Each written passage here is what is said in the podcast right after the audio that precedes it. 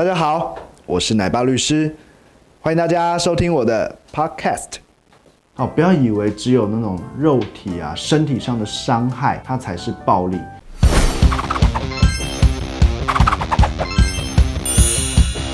嗨，大家好，我是奶爸律师陈佑新，让你焕然又新。不知不觉已经拍了非常多的影片了，谈这些法律问题啊，谈到最后就发现家家有本难念的经啊，好多都涉及家庭里面的问题。前阵子在网络上有疯传一篇文章，就是我的婆婆杀了我，看了真的是很触目惊心了。呃，媳妇认为她跟婆婆之间的一些问题，她实在是承受不了。她在网络上 po 了文之后，就说她要去轻生，她也真的就轻生了。那这件事情当然让很多人都是激动，有人去政府呢提案要立一个叫做姻亲关系法的法律，而且这提案呢很短的时间就获得五千多人的联署支持，所以我们政府呢是必须要针对。这个题目去回应的。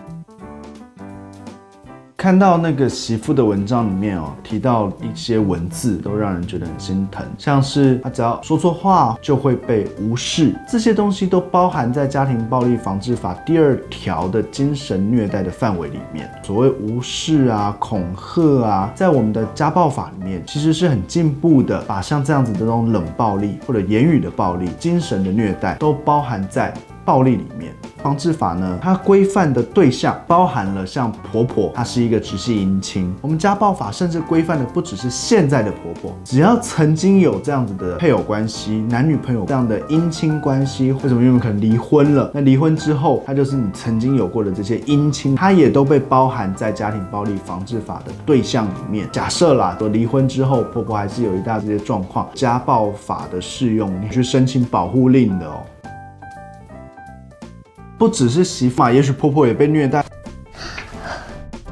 阿妈，阿妈这样子的家庭里面的事件发生的时候，你要怎么保护自己呢？第一个，你要先知道，在家暴法里面都让大家有机会可以去申请保护令来保护自己。譬如说，我们可以去拒绝这个人靠近我们，他不可以再骂，不可以再打，甚至哦，房子是这个男生的名字，但是如果他符合了保护令的话，法官甚至可以赶这个男生离开他自己的房子的哦。那你到底要怎么去运用这个保护令呢？不要忘记，因为这种家庭暴力都发生在很私密的地方，搜。证这件事情变得非常的重要。譬如说，惯性的在打人，那你可能就偷偷的放个录影机去录下这样子的画面，或者是录音机去听录下这样的声音，那作为证据。也许有些人会担心违反了刑法的妨害秘密罪啊。给各位一个很重要的观念是，今天发生的这些情况，你有参与在其中。好比我正在跟你对话，那我偷偷录你，而且是为了作为法庭上的证据使用，在目前实务上是不太会成立刑法的妨害秘密罪的。当然，如果是我们两个在对话。别人偷录我们的音，这个当然就比较有可能会成立妨碍秘密的问题。因为家庭暴力发生在家庭里面，那你如果没有做这些搜证的话，你要去法律上要去主张的时候，是会有一定的难度的。其实针对姻亲关系法，我在粉丝专业上有提了一点小小的意见。大家知道吗？其实从民国二十几年我们的民法制定以来，第一千零八十四条就有一个很明确的规定，叫做子女应孝敬父母。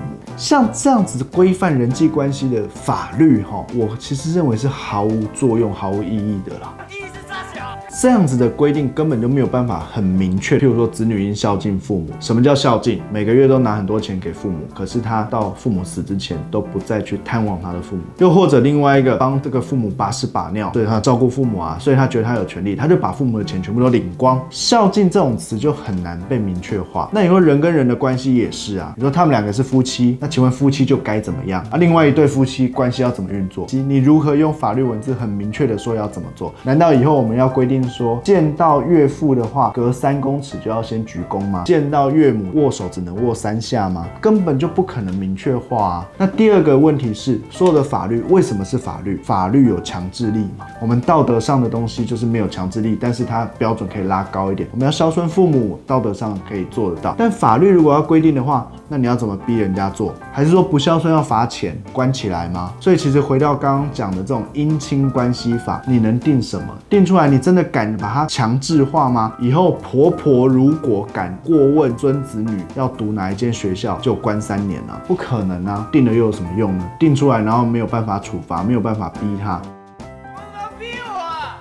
法律没有强制力就毫无效果啦。那今天分享了一些关于家庭关系跟法律之间的问题，希望每一个人的婆婆媳妇都非常非常可爱。如果有任何想知道的法律问题，欢迎在我底下留言，也不要忘记要继续订阅我的频道哦。拜拜。